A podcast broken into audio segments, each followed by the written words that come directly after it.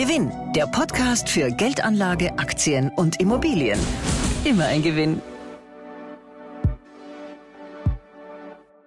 Herzlich willkommen zum Gewinn Podcast.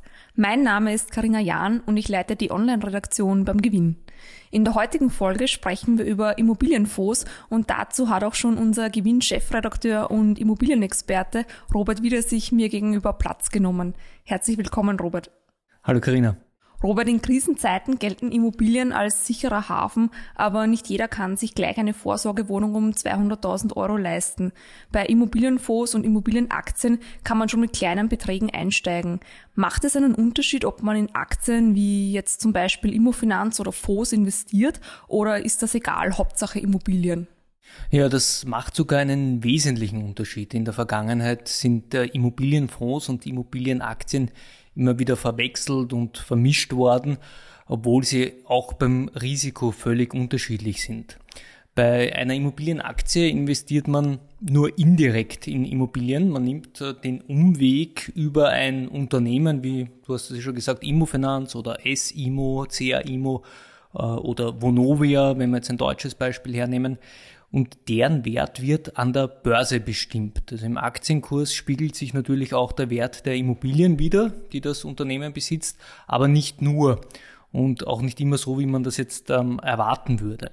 Auch mögliche Übernahmen von anderen Unternehmen oder die Qualität des Managements werden beim Aktienkurs eingepreist. Man braucht jetzt nur an die seit Jahren laufenden Versuche denken von Immofinanz und S-Immo sich gegenseitig zu übernehmen. Also das beeinflusst alles den Kurs. Und damit kann es also auch sein, dass der Wert äh, der Immobilien, die so eine äh, Immo AG besitzt, höher oder niedriger als der Aktienkurs ist. Bei den heimischen Immo AGs war er zuletzt immer niedriger. Man spricht dann auch von einem Abschlag zum NAV, zum Net Asset Value. Und das kann bei Immobilienfonds nicht passieren? Nein, äh, auch Übernahmeangebote spielen da äh, keine Rolle. Bei einem Immobilienfonds handelt es sich nicht um ein indirektes, sondern um ein direktes Immobilieninvestment. Der Wert und die Entwicklung der Fondsanteile folgt also direkt dem Wert und den Mieterträgen der Immobilien, die der Fonds besitzt. Dadurch sind mögliche Schwankungen nach oben und nach unten, zumindest in Österreich, deutlich geringer als bei Immobilienaktien. Weniger Risiko heißt jetzt aber auch weniger Ertrag? Klar, dass ein äh, Immobilienfonds mal in einem Jahr 20 Prozent nach oben schießt, wird nicht passieren. Immobilienfonds sind eher für Anleger geeignet, die wenig Risiko nehmen wollen. Zumindest die großen heimischen Fonds, die am Markt heute noch eine Rolle spielen, haben die letzten Jahre immer stabil positive Erträge abgeliefert, ziemlich unabhängig äh, von der Wirtschaftslage auch. Da ging es eigentlich nie ernsthaft nach unten, anders als bei Immobilienaktien. Und ähm, auch die Corona-Krise hat die Erträge nicht merkbar verschlechtert. Da hat es jetzt keine großen Mietausfälle gegeben. Aber natürlich, bei den Renditen darf man sich da jetzt keine Wunderdinge erwarten. Und wie viel Prozent sind da realistisch? Wenn wir uns jetzt wieder die letzten Jahre anschauen, waren das bei den heimischen äh, Immobilienfonds zwischen 1,7 und 2,7 Prozent Rendite pro Jahr. Das ist die kombinierte Rendite aus Mieteinnahmen und Wertsteigerung, abzüglich Kosten wie zum Beispiel Instandhaltung, Vermietung oder auch äh, die Kosten für das Fondsmanagement. Zwischen 2 und 3 Prozent, damit rechnen die Fondsmanager, wird man sich auch in den nächsten Jahren erwarten können. Wer jetzt Renditen von 6, 7 Prozent erwartet, wie bei einem Weltaktienfonds in der Vergangenheit, ist mit einem österreichischen Immobilienfonds also sicher schlecht beraten.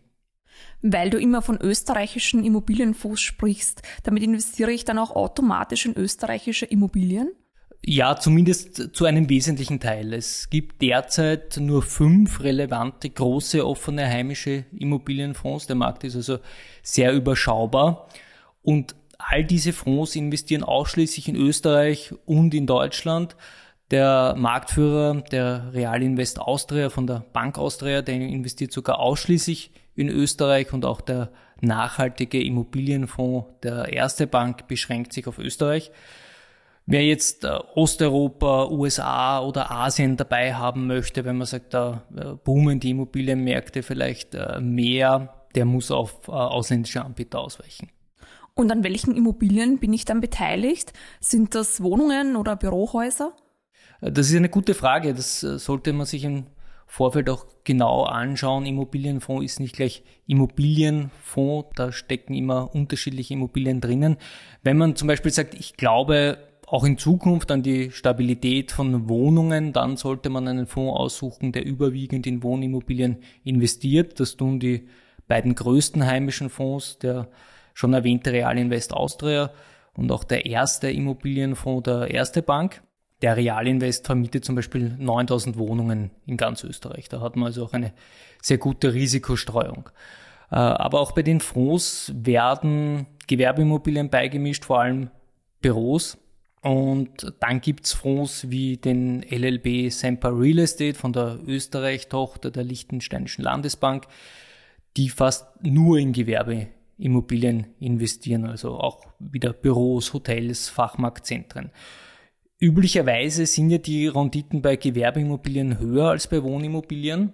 Äh, bei den heimischen Immobilienfonds sieht man das aber nicht wirklich. Die höchsten Renditen in den letzten Jahren haben nämlich genau die Fonds abgeliefert, die einen Wohnschwerpunkt haben. Aber insgesamt sind die Renditen dieser fünf Fonds relativ ähnlich. Die Erträge waren, wie gesagt, in den letzten Jahren sehr stabil. Also da gibt es keinen Fonds, der jetzt wirklich abgestürzt ist oder auch die anderen um Längen geschlagen hat. Also die äh, sind alle sehr ähnlich. Und mit welchen Beträgen kann ich einsteigen? Auch bei Immobilienfonds gibt es Sparpläne. Das ist die geringste Einstiegshürde. Da investiert man regelmäßig und da ist man schon ab 50 Euro pro Monat dabei. Und kann man jederzeit ein- und aussteigen oder ist man für einige Jahre im Fonds gebunden? Immobilien sind ja doch eine langfristige Veranlagung. Das stimmt, empfohlen wird auf jeden Fall eine Behaltedauer von drei Jahren aufwärts und länger. Äh, ein Immobilienfonds ist sicher kein Produkt, wo man schnell rein und rausgehen sollte. Da fressen die Spesen die Rendite. Aber wenn es sein muss, äh, wenn man das Geld braucht, kann man den Fonds jeden Tag zum aktuellen Kurs verkaufen. Das ist eine Besonderheit bei einem Immobilieninvestment. Wenn ich jetzt zum Beispiel eine Wohnung besitze und die schnell zu Geld machen möchte, dann werde ich für den Verkauf sicher einige Wochen oder Monate einplanen müssen. Das ist eben bei einem Immobilienfonds anders. Mittelfristig wird es aber auch da bei den ähm, heimischen Immobilienfonds Änderungen geben. Spätestens 2027 wird eine Behalte- und Kündigungsfrist eingeführt werden und dann muss man seine Fondsanteile mindestens ein Jahr halten und kann sie erst nach einer zwölfmonatigen Kündigungsfrist verkaufen. Und noch etwas zum Einstieg. Nicht alle Immobilienfonds sind jederzeit verfügbar. Das muss man sich auch äh, anschauen, ob man eben einsteigen kann. Die erste Bank zum Beispiel hat für ihre Fonds eine Zugangsbeschränkung eingeführt. Und das funktioniert so, nur wenn gerade wieder eine neue Immobilie angekauft wird, dürfen auch wieder neue Anleger in den Fonds hinein. Aussteigen kann man aber auch hier jederzeit. Ja, vielen Dank, Robert, für das Gespräch. Eine Tabelle mit allen Renditen und Daten der heimischen Immobilienfonds finden Sie in der Märzausgabe des Topgewinn und digital in unserem Artikelarchiv auf gewinn.com. Den Link finden Sie auch in der Beschreibung der Episode. Als Gewinnabonnent haben Sie natürlich dauerhaft Zugriff auf alle digitalen Gewinnausgaben. Vielen Dank fürs Zuhören und bis bald. Gewinn, der Podcast für Ihren persönlichen Vorteil. Immer ein Gewinn.